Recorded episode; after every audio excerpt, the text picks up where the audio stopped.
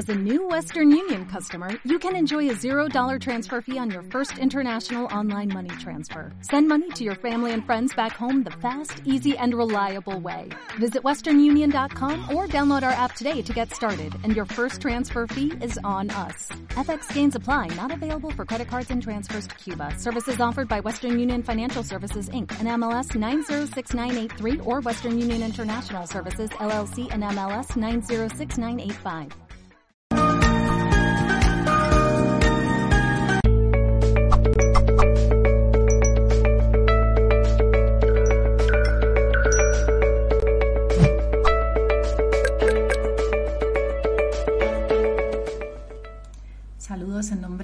De todo el equipo de Mindalia Televisión.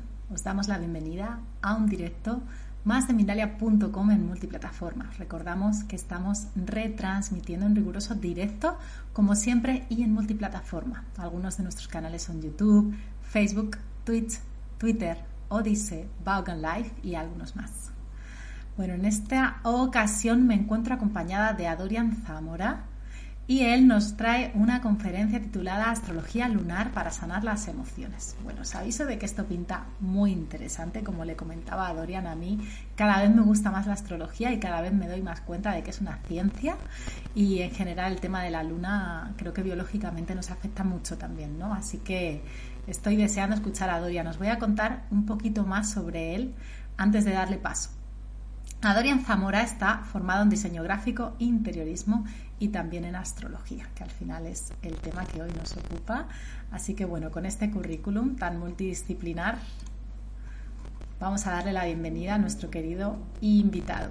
Hola Dorian, ¿cómo estás? Bienvenido. Hola Elena, muchas gracias, el placer es mío. Genial. Bueno, pues como decía, yo estoy deseando escucharte y seguro que nuestra audiencia también, que sé que la astrología les encanta. Así que te doy paso, no te quito ni un minuto y nos vemos después para las preguntas a Dorian. Gracias, Elena. Bueno, pues traigo el tema de la astrología lunar que hace un hincapié en, el segundo astro de, nuestro sistema solar más visible desde la Tierra, esa, esa, esa luna nuestra, ¿no? Eh, todo el mundo sabe su signo del zodiaco, la mayoría, ¿no? Pero poca gente sabe su signo lunar. Y ahí me gustaría diferenciar para la gente que todavía no está familiarizada con, esta ciencia, eh, qué es el horóscopo. El horóscopo que todos entendemos, nuestro signo del zodiaco es, es realmente nuestro horóscopo solar. ¿Por qué? Porque es la posición en la que estaba el Sol en el zodiaco en el momento del nacimiento, que por eso hay 12 meses, ¿no? Porque el Sol transita por esas 12 secciones de la eclíptica. Bien. Creo necesario explicar esto para entender qué es la astrología lunar, porque es una astrología mucho más rítmica, mucho más dinámica y mucho más difícil de identificar. Cuando conocemos a una persona, más o menos si sabemos su cumpleaños podemos saber, pues es de este signo o de, este otro signo, solar. Pero nunca, normalmente no sabemos qué signo lunar son las personas de nuestro entorno, de nuestra familia, de nuestro trabajo. Y descuidamos esa parte interna, porque la luna habla de esa parte más femenina, más emocional, que todas y todos tenemos en nuestro interior realmente la luna es como un microprocesador emocional. El sol es algo bastante más externo, que ya veremos luego que no lo es tanto, pero sí que es lo más conocido. Es lo que más conciencia, valga la redundancia, porque el sol simboliza la conciencia, lo visible, eh, pues significa en sí. Y la luna es algo más relegado a un segundo plano, al mundo de la noche, del subconsciente. Entonces, de algún modo es ese esa, esa, esa placa base, ese microprocesador que procesa las, los estímulos de nuestro entorno y nos provoca reacciones químicas, ¿no? Entonces es ese nivel más psicológico, más emocional, más ligado al entorno, a la familia, a las raíces, es esa identidad que se va construyendo a través de, ese entorno, esas raíces, ese pasado, ¿no? La luna rige al signo de cáncer, por lo tanto, las personas con signo solar cáncer eh, ya tienen este punto de importancia, ¿no? este punto a tener en cuenta, y es que su planeta regente o su, su astro regente va a ser la Luna. Y entonces su horóscopo lunar es doblemente importante, ¿no? porque además de tener ese signo lunar, va a ser el signo regido por su sol. Por lo tanto, hay un vínculo más estrecho a nivel de conciencia con esa parte subconsciente. Bueno, vamos a dejar tecnicismos y vamos a intentar hacerlo de una forma más, más cercana, más clara, porque eh, esto va dirigido a personas que no tienen por qué saber de astrología. De hecho, yo recomiendo que tengáis a mano vuestro signo lunar y para eso podéis calcularlo en cualquier, en cualquier página web de cartas natales, etcétera, porque aquí lo importante va a ser que cuando estemos hablando de las lunas, al menos sepamos eh, qué signo lunar tenemos cada uno o cada uno, ¿no? Eh, porque eso ya nos va a guiar y a orientar a lo largo del discurso y nos vamos a identificar con ciertas cosas o vamos a identificar a personas que conocemos con, otras cosas. Bueno, la luna. La luna. Bueno, en astrología hay tres pilares fundamentales. Uno es el sol, como hemos dicho, otro es la luna. Y habría un tercer pilar que no lo vamos a tocar, pero creo que es necesario eh, mencionarlo, que es el signo ascendente. Estos tres puntos de la carta natal son para mí eh, los más importantes, los que dan estructura a nuestra personalidad, a nuestro presente, nuestro pasado y nuestro futuro. Eh, esa luna sería el punto del pasado y a la vez es una gran base que estamos trabajando toda la vida, porque es como una esponja, cuando hablamos de luna, eh, hablamos de una parte álmica, una parte más etérea que está dentro de nosotros. El sol es una parte de fuego también interno, pero que es, más visible. Y el tercer punto del ascendente sería la convergencia de lo, femenino y lo masculino, la convergencia del sol y la Luna en un punto medio, en un punto neutro, que sería la Tierra. Entonces, este ascendente, del que no vamos a hablar en, este directo, pues sería como la integración de esas dos partes. Bueno, yo creo que ya bastante tenemos muchos con, los signos solares como para meter una tercera cosa, entonces vamos paso a paso. Vamos a hablar esta vez del signo lunar y por qué es tan importante. Bueno, la luna eh, se mueve bastante más rápido que el Sol. De hecho, todos conocemos los ciclos lunares, luna nueva, luna creciente, luna llena, luna decreciente. ¿no? Eh, estos ciclos, eh, más o menos, tienen una duración de 28 días, ¿vale? Por lo tanto, si dividimos estos, este ciclo de 28 días en el que la luna da la vuelta a la eclíptica en 12 partes, tenemos que hay 12 signos en la eclíptica en los que la luna permanece aproximadamente dos días y medio en cada signo. Esto quiere decir que sí es muy probable que habiendo nacido un, uno o dos días de diferencia a dos personas, tengan signos lunares diferentes. Vale, eh, esto ya diferencia enormemente a unas personas del mismo signo de otras de ese mismo signo, ¿no? Porque eh, en el mismo mes natural, eh, las personas del signo cáncer, por ejemplo, que ahora estamos en cáncer, en temporada cáncer, pues van a tener lunas en 12 signos diferentes, ¿no? A pesar de ser cáncer, cada una de esas personas cáncer nacidas en ese mismo año van a tener eh, lunas distintas dependiendo del día de ese mes en el que han nacido. ¿Y cómo funciona esto? Bueno, pues el punto de encuentro entre el Sol y la Luna de cada mes marca eh, ese punto en el que la Luna está en el mismo signo que el Sol. Por lo tanto, eh, la luna anterior que tuvimos, la luna nueva anterior que tuvimos, que fue la del 28 de junio, eh, fue en cáncer porque ese día el Sol estaba en cáncer también. Y la luna nueva habla de un punto de encuentro entre el Sol y la luna en el mismo signo de zodiaco. Por lo tanto, partiendo de ese día 28, podemos contar aproximadamente dos días, cada dos días y medio más a partir de ese día, la luna correría al signo siguiente. Entonces, eh, podemos hacer cálculos así de una forma más eh, práctica, sin tener herramientas a mano, sin tener internet a mano, podemos sacar, si sabemos cuál fue la luna nueva anterior a nuestro nacimiento, podemos sacar más o menos de una forma aproximada a nuestro signo lunar. ¿Que queremos saberlo con exactitud? Pues os recomiendo calcular la carta natal y eh, os pedirá el día de nacimiento, la hora de nacimiento y, simplemente con estos datos y lugar, lugar, hora y día de nacimiento os saldrá vuestra carta natal y en especial os dirá signo lunar tal, ¿no? Hay 12 posibilidades, pero la astrología lunar ya iremos viendo que no se acota a 12 posibilidades porque hay muchas combinaciones posibles si la luna estaba en conjunción a un planeta, si la luna estaba llena, si estaba menguante, si estaba nueva, todo esto va a variar ese microprocesador emocional que cada uno de nosotros tenemos de base, de nacimiento. No significa que esto sea así para siempre, que si una persona tiene una dinámica emocional eh, autodestructiva, por ejemplo, impaciente o con tendencia a la ira, no significa que esta persona vaya a ser así toda la vida, pero sí que arrojando un poco de conciencia en ese patrón que seguramente haya sido heredado de la familia o del pasado o del momento en el que llegó al mundo, cómo estaba el entorno en ese momento, eh, esa parte álmica, esa parte lunar que tenemos de, base, funciona como una esponja que en los primeros años de vida absorbe, absorbe, absorbe, sobre todo emociones de nuestros papás, de nuestros hermanos, de nuestros familiares, de nuestros compañeros del cole, y al final es una esponja que se llena, se llena por completo se desborda y eso se cristaliza.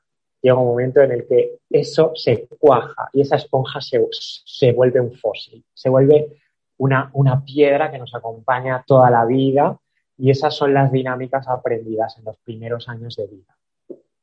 Vamos a hablar pues de que la luna es la forma de gestionar emociones es la, y, y, por ende es la forma de amar. Si entendemos el amor como una forma de vincularse emocionalmente a otros y de obtener una seguridad emocional a través de otros que debe evidentemente haber pasado por un aprendizaje previo de quererse a una o a uno mismo para poder haber sanado esas emociones y no buscar carencias en el otro por proyección.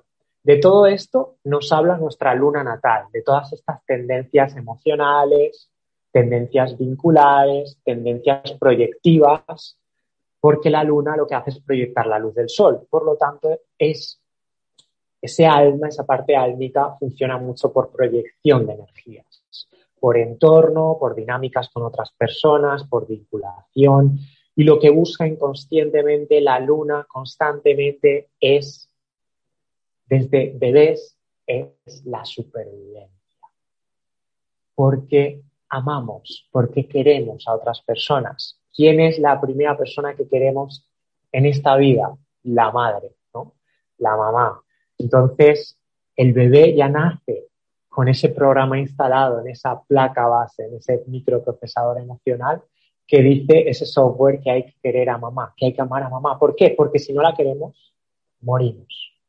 Si no la queremos, si prescindimos de ella, si prescindimos de su alimento, de su cuidado, de su calor, de su protección, terminamos siendo comidos por el entorno, ¿no? en, en un mundo que inicialmente es hostil. Entonces, esta luna habla de que es una parte femenina, cuidadora, nutricia, que se busca en el entorno.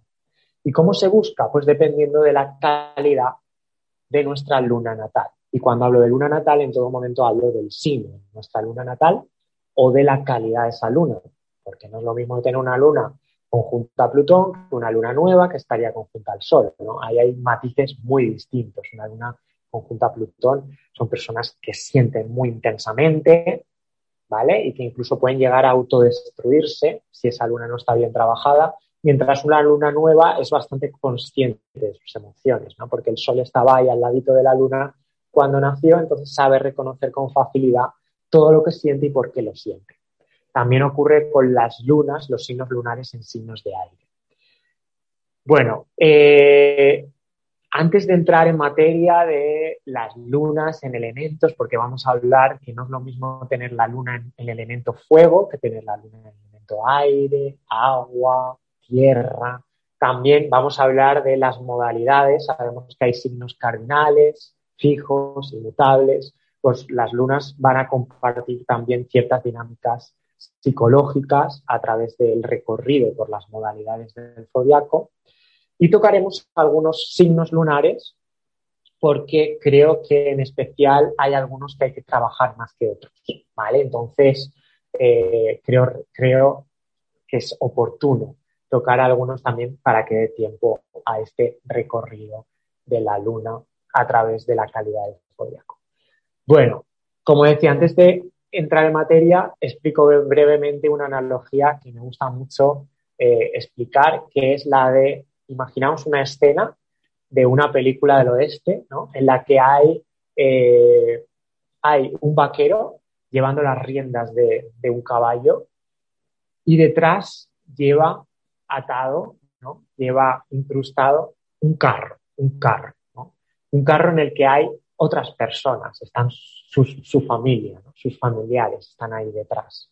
Pero es ese vaquero que lleva las riendas del caballo y a la vez hay un suelo, hay un entorno, hay un terreno, ¿no? Entonces, si tenéis en mente esta, esta escena, podemos hacer analogía a que ese, ese, ese vaquero, ese, ese personaje que lleva las riendas sería el sol, el signo solar, la voluntad.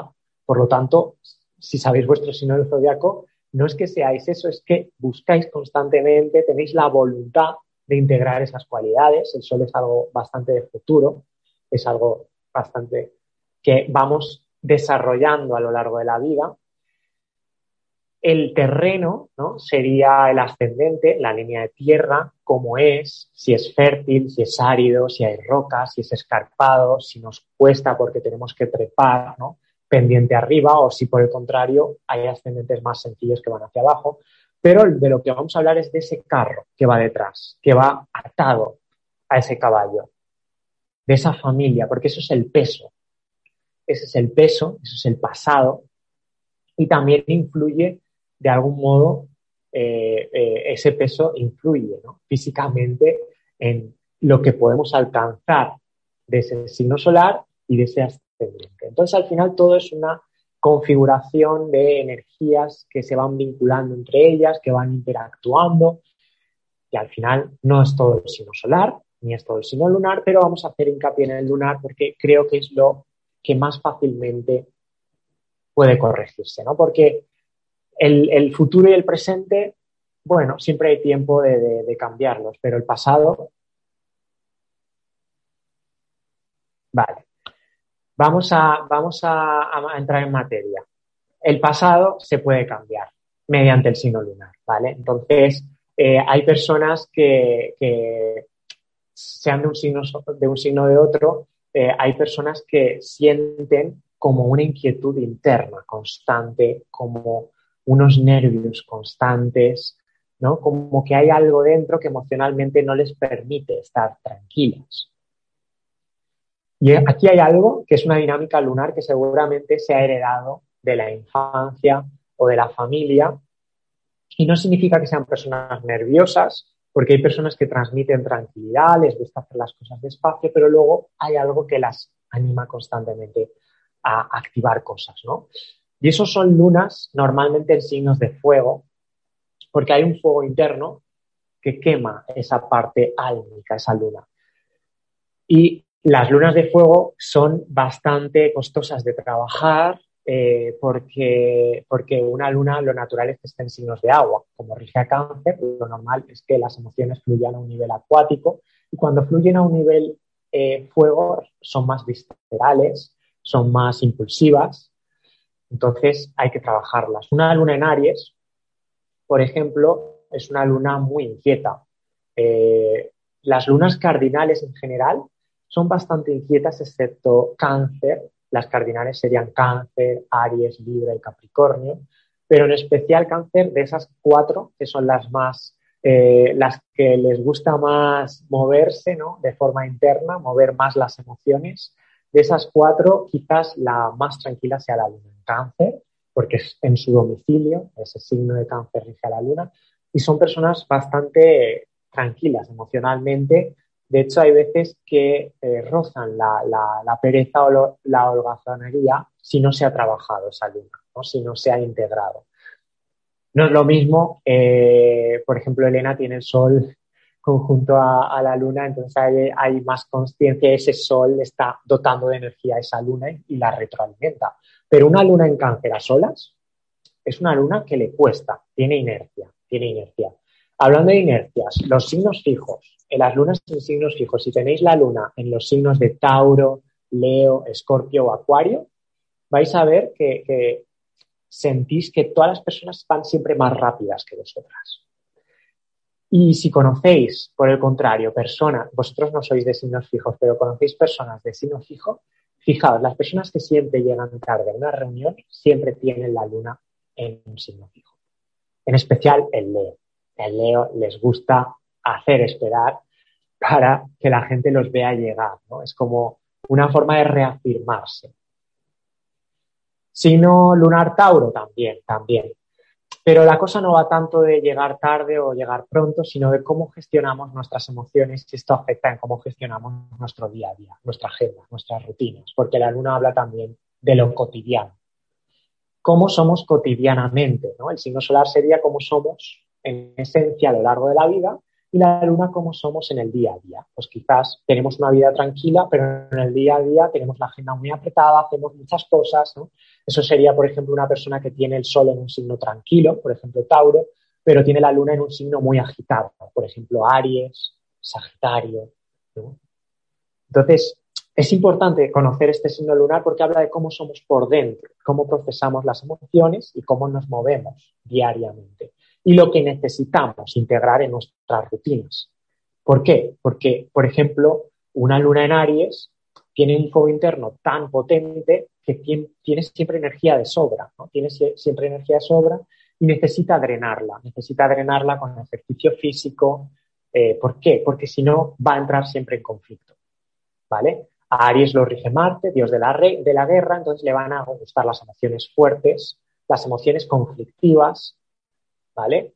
Entonces, son personas que tienen tendencia a tener relaciones en las que se discute mucho, porque se asocia, ¿no? Quizás en el entorno familiar se les demostraba el afecto imponiéndole, mandándole que hiciera tal cosa, obligándole a hacer tal deporte, como que si el niño estaba quieto, perdía el tiempo. Entonces se le impuso un exceso de energía, lo integró en esa esponjita y de adulto siente que amor es igual a actividad, amor es igual a guerra, es igual a liberar energía y si no se libera se discute con la pareja de adulto. Esto, una luna en Aries, que es una de las que más cuesta trabajar. Una luna en Escorpio es algo similar. Es una luna bastante densa. Escorpio lo rige también Marte, pero también Plutón. Eh, Escorpio es un signo de emociones intensas, fuertes, sienten intensamente, tienden al rencor emocional. A una luna en Escorpio, si la deja la pareja, quizás no se lo perdone nunca. ¿vale? Eh, si son ellos quien dejan, ya es distinto, pero si los deja la pareja, ¿vale? Ahí ya cuesta más. Entonces, una tarea de una luna en escorpio es incorporar intensidad en su día a día, hacer cosas que activen sus emociones intensas, para que no busquen esa intensidad en la pareja, ¿vale? Eh, por ejemplo, actividades como tirarse por paracaídas, ver películas de terror, cosas que muevan por dentro, la intensidad, que den miedo. Eso es lo que necesita una luna en escorpio para aprender a sanar poco a poco. ¿Qué necesita una luna en Capricornio? Una luna de tierra. No, hemos tocado las lunas de tierra, pero son bastante materialistas. Asocian la seguridad emocional a lo material, ¿no? Una luna en Tauro, eh, pues si tienes una pareja luna en Tauro, lo que más eh, va a agradecerte va a ser que le regales comida que le lleves a un restaurante, que le regales un perfume, cosas que se pueden disfrutar con los sentidos, que huelen, que saben, ¿no? Entonces, eh, no es lo mismo eh, una persona que tiene la luna en Tauro que para enamorarla o para hacerle sentir algo, para calarle ese corazón o ese procesador emocional, simplemente hay que invitarle a comer algo rico, ¿no? Pero no es lo mismo una luna en Capricornio. porque va a valorar más otras cosas. Capricornio es el signo del trabajo, es un signo serio, de responsabilidades. Entonces, una luna en Capricornio va a valorar personas responsables, personas con un gran éxito profesional en su carrera o como mínimo, o como mínimo con aspiraciones a futuro bastante importantes y que demuestren el día a día que trabaja por ellas. Una luna en Capricornio no va a necesitar tanto tanta demostración de afecto, va a ser más de hechos, ¿no? De, demuéstrame que estás ahí en el día a día, de que trabajas, de que me vas a dar una rentabilidad a futuro, ¿no? Si tú te estás currando, si estás trabajando por tus sueños y por tus metas, eso me va a asegurar que yo estando en la relación contigo no vaya a tener problemas. ¿Por qué? Porque mi familia, si tengo la luna en Capricornio, me ha enseñado que la seguridad es la seguridad emocional es la seguridad material. Que el afecto se muestra con regalos, con presentes, con dinero. ¿no? Eso sería una luna en, Capricornio. Todas las lunas de tierra demuestran el afecto con materia. Tauro con alimentos, con, aromas, Capricornio con, con, trabajo y Virgo también con detalles. ¿vale? Las lunas en, agua son las más románticas, son las personas más románticas, ¿no? Las lunas en cáncer, en piscis, en escorpio no tanto, son más sexuales, pero, pero tienen siempre algo de conexión mística, mágica con la otra persona, ¿no? Y las lunas en, en, aire son muy mentales, son de racionalizar lo que sienten. Necesitan en todo momento ponerle palabras a lo que sienten. Y si no hay una palabra para eso, la emoción no existe valora muchísimo las personas comunicativas, las personas con la luna en Aries. En, aire, perdón, serían luna en Géminis, luna en Libra y luna en Acuario. Valora muchísimo la comunicación en cualquier tipo de relación. Y eso es lo que le va a dar seguridad. ¿Vale? Y hablamos rápidamente de, polaridades, de, de modalidades, perdón. Luna cardinal, pues cerramos en dos minutos. Luna cardinal, luna fija y luna mutable. Esas, esas tres modalidades ya dicen muchísima información del horóscopo lunar de una persona. Porque las cardinales van a buscar siempre activar las emociones del otro, provocar una emoción en el otro. ¿no? Una luna en Aries, ya sea picando para que salte el conflicto, eh, gastando una broma con sarcasmo, ¿no? una luna en Sagitario igual, ¿no? Puede usar mucho el sarcasmo. Van a, van a generar eso, ¿no? Las lunas cardinales especialmente generan. Las mutables un poco de ambas, pero las fijas son bastante estáticas. Las fijas, cuando tienen una emoción, les cuesta mucho desprenderse de ella. Son las lunas en Tauro, en Escorpio, en Acuario y en Leo. Quizás las que mejor lo tienen son las lunas en Acuario porque al ser de aire racionalizan y despersonalizan mucho lo que sienten. Eh, bueno, modalidades mutables son lunas con mucha inestabilidad emocional, que cambian bastante. Una luna en Piscis puede sentirse un día por las nubes y al día siguiente estar aquí. Y luego cada luna necesita integrar el elemento o las circunstancias que alimentan a ese signo. ¿vale? En su día a día, una luna en Piscis va a necesitar el contacto con el agua para sentirse bien, y la luna es lo que se resiente cuando discutimos con una pareja, con una persona de confianza, lo que se altera es nuestra luna. Por lo tanto, si la hemos nutrido y la hemos alimentado por nuestra cuenta, por ejemplo, una luna en Aries haciendo deporte, una luna en Escorpio eh, viendo pelis de terror y haciendo eh, actividades intensas, una luna en, Capricornio eh, responsabilizándose de sus tareas, de sus proyectos, si hacemos eso en el día a día, realmente luego no vamos a buscar esa cualidad en nuestra relación. ¿Vale? Y básicamente la enseñanza de la luna es que son carencias, no, son carencias, son, eh, es como una guía en la que se nos ha enseñado a amar de determinada forma, a sentir, y eso está ahí escrito y creemos que es inamovible, cuando realmente esa esponja que se ha transformado en fósil puede pulirse, puede esculpirse y podemos moldearla, aunque con más trabajo que en los primeros años de vida.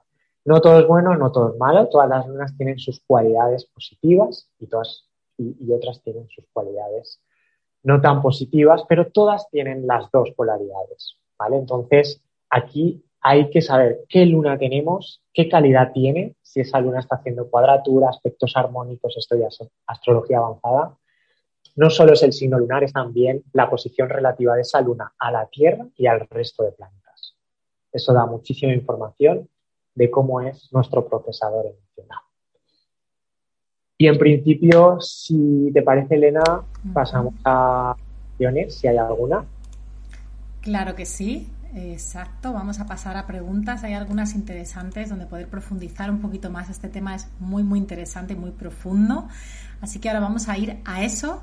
Pero antes quiero pasar una información de parte del equipo de Mindalia.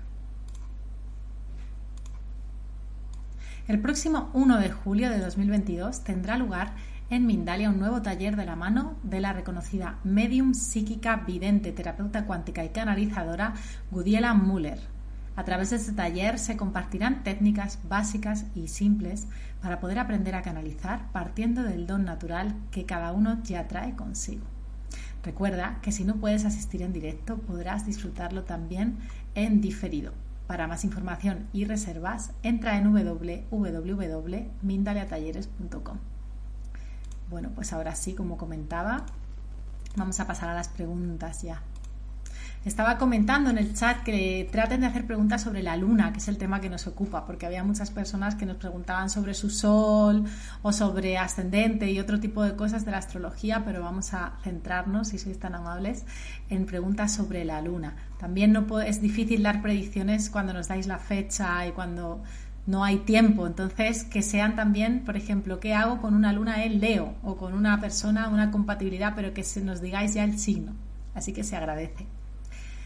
Bueno, voy a recordar para usuarios de YouTube que además de realizar vuestras preguntas podéis colaborar con Mindalia mediante el botón Super Chat, el cual hará que vuestra respuesta sea preferente.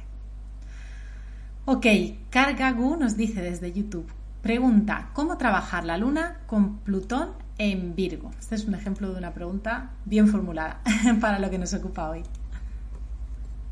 Quizás, demasiado detallada, pero bueno, podemos responderlo por dos partes. En conjunción a Plutón sería prácticamente como una luna en Escorpio, le va a la intensidad, le va a la profundidad, ¿no? Entonces le gusta sentir cosas emocionalmente profundas. Y una luna en Virgo va a buscar sobre todo el orden en el entorno, ¿no? Como que todo esté estructurado, como que y el servicio, ¿no? Entonces va a buscar un servicio profundo en los demás y va a exigir eso, ¿no? Entonces quizás eh, la luna en Virgo conjunta a Plutón termine en, relaciones verticales, en las que uno se somete porque se cree estar en servicio constante con la otra persona. Entonces, una forma de trabajarla sería identificar esos patrones principalmente y después trabajarlos y no mágicamente, seguramente haya que acudir a terapia o hacer un estudio más exhaustivo, pero en principio el primer paso es reconocer el problema. Ok, muchísimas gracias. Vamos con otra pregunta. Nos la hace Carlos Nicolás. A ver, su nombre es Carlos Nicolás Cedrato desde YouTube. Nos dice, tengo luna en Sagitario. Esta sí puede servir a más personas porque a lo mejor alguien coincide. Teóricamente da indicios de desapego. Sin embargo, está ubicada en mi casa 1. ¿Eso tendrá algo que ver con el tema de la necesidad de acercamiento? Claro, totalmente. Las personas con la luna en casa 1 mm, se denominan lunáticas, no porque estén locas, sino porque eh, tienen una tendencia emocional muy fuerte a la búsqueda del vínculo constante. Entonces, en Sagitario son vínculos de fuego, son vínculos experimentales, de buscar la experiencia a través del otro y ahí así se genera la confianza con el otro. Entonces, son personas que, por ejemplo, para enamorarse de alguien necesitan a alguien aventurero, alguien que, esté dispuesto a abrirles las fronteras y a enseñarles mundo. Eh, se pueden enamorar también de maestros o de personas que saben mucho de un tema o que saben más que ellos. Bueno, bonito también y amplio. Así que vamos con la próxima. Gracias. En este caso nos pregunta Roxana de Perú Y nos dice, me gustaría saber si una pareja con un hombre con sol y luna en Leo y la mujer con luna en Piscis y el sol en Virgo son compatibles a nivel emocional. Gracias desde YouTube. Luna en Leo, una, uno tiene la luna en Leo y el otro la luna en Virgo, creo. creo. No, mira, te comento otra vez. Eh, el hombre tiene el sol y la luna en Leo, ambos. Y la mujer tiene la luna en Piscis y el sol en Virgo. Vale. Bueno, ahí hay que buscar el punto en común entre esas dos energías. Leo y Piscis aparentemente no tienen nada que ver, pero emocionalmente una luna en Leo y una luna en Piscis el dramatismo, ¿no? el, exagerar lo que sienten, el sentirlo con intensidad. Realmente Piscis igual sí que lo siente, pero Leo no lo siente y lo expresa de igual modo que Piscis. Entonces, ahí el romanticismo es el punto de unión entre esas dos energías. Y cuando hablamos de compatibilidad lunar, no significa que haya lunas que sean incompatibles, porque todas pueden llegar a ser compatibles, eso sí, va a ser más difícil trabajar esa convivencia, y ese trabajo de la relación, ¿no? Porque al final la luna habla de la familia. Entonces, cómo queremos construir una familia es una forma de vincularse de forma lunar. ¿vale? Entonces, al final, pues una luna en Leo, hay que ver cuáles son las cualidades de Leo y cómo podemos nutrir a nuestra pareja sin descuidar nuestra propia identidad. ¿Vale? Porque esa pareja también tiene que aprender a nutrirse a sí misma. Entonces ahí está el juego. Ahí está el juego. No, no es que por ser de una luna y ser de otra sean compatibles, sino que tengo que trabajar con esta luna o que tengo que saber de la luna de mi pareja. Esas serían las preguntas que a mí me gustaría. Ok, muchísimas gracias. Bueno, las preguntas son las que son, yo te las tengo que formular, estoy tratando de coger aquellas que se ajustan al tema eh, que hoy estamos tratando. Vale, gracias. Sin problema. Ok. Renata nos dice desde YouTube, ¿cómo funciona una luna en Sagitario con el Sol en Cáncer y ascendente en Géminis?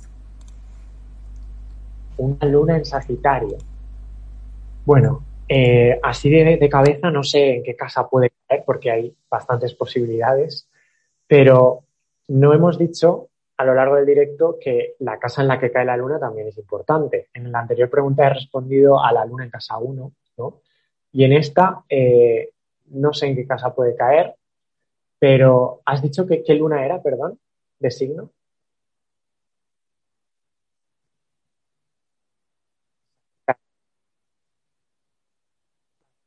Pues vamos a obviar el resto porque como esto habla de lunas, vamos a hablar solo de la luna en Sagitario, pero es que casualmente es lo mismo que he contestado antes, solo que caerá en otra casa. Entonces, la luna en Sagitario es una luna que busca la experimentación constante y, son personas a las que se les ha educado normalmente a, aprender o se les ha premiado por saber o por explorar el entorno de forma autónoma y de forma optimista. Lo contrario, una luna en Escorpio que siempre han sido, o una luna en Capricornio que siempre ha sido una familia que implantaba miedos, ¿no? No puedes hacer esto porque te va a pasar esto, no puedes hacer lo otro porque te va a pasar lo otro. No, una luna en Sagitario normalmente eh, se ha educado con haz lo que quieras, ¿no? Total autonomía, explora. Una luna en Acuario también. Sagitario, Acuario, son lunas bastante libres. Luego emocionalmente va a ir tendencia a buscar relaciones con, tintes libres, liberales, abiertas. No significa que todas, pero hay una tendencia a eso. Vale, no sé si he respondido Sí, más o menos has respondido. Creo que sí que se queda, queda claro. Ya estamos llegando al final. Hay bastantes preguntas.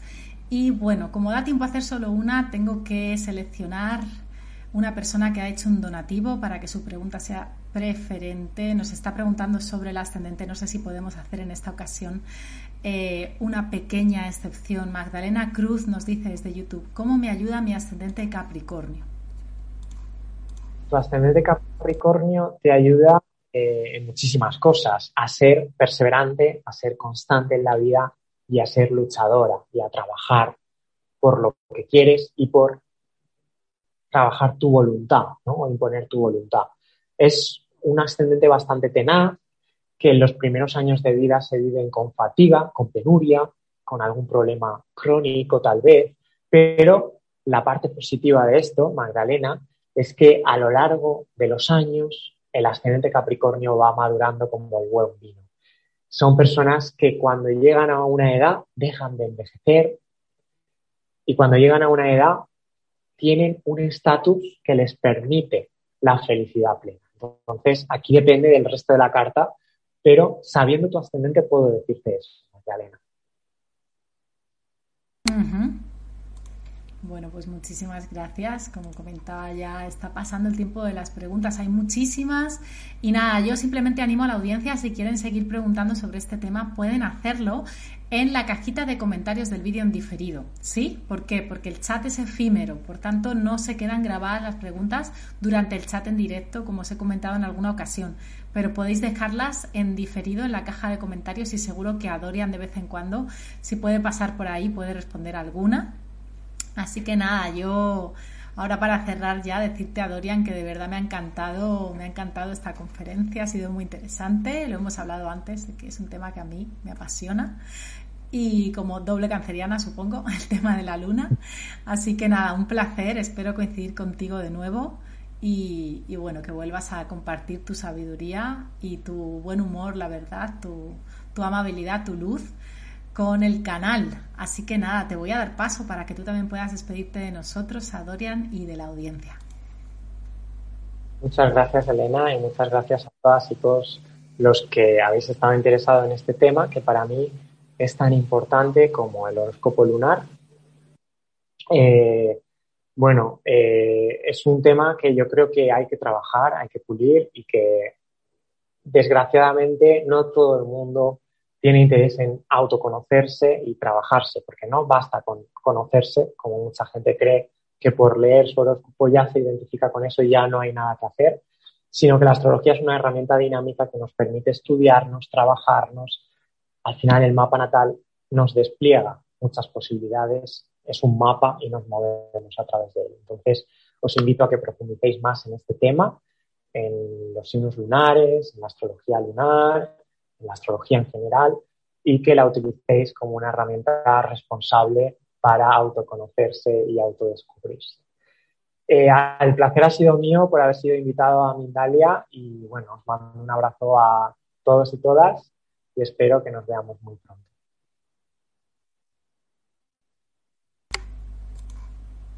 Bueno, pues seguro que así es. También muchísimas gracias a todas las personas que estáis al otro lado, que formuláis preguntas y que os interesáis también por los temas. Os recuerdo que a propósito de esto, si no lo habéis hecho todavía, podéis suscribiros a nuestros canales. ¿Por qué?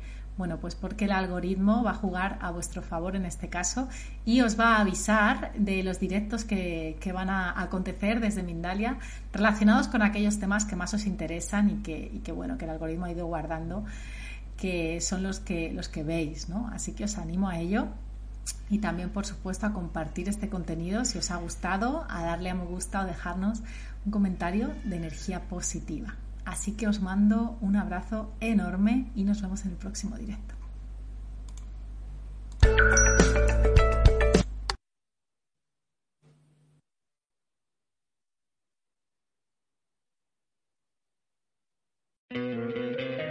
¿No te encantaría tener 100 dólares extra en tu bolsillo?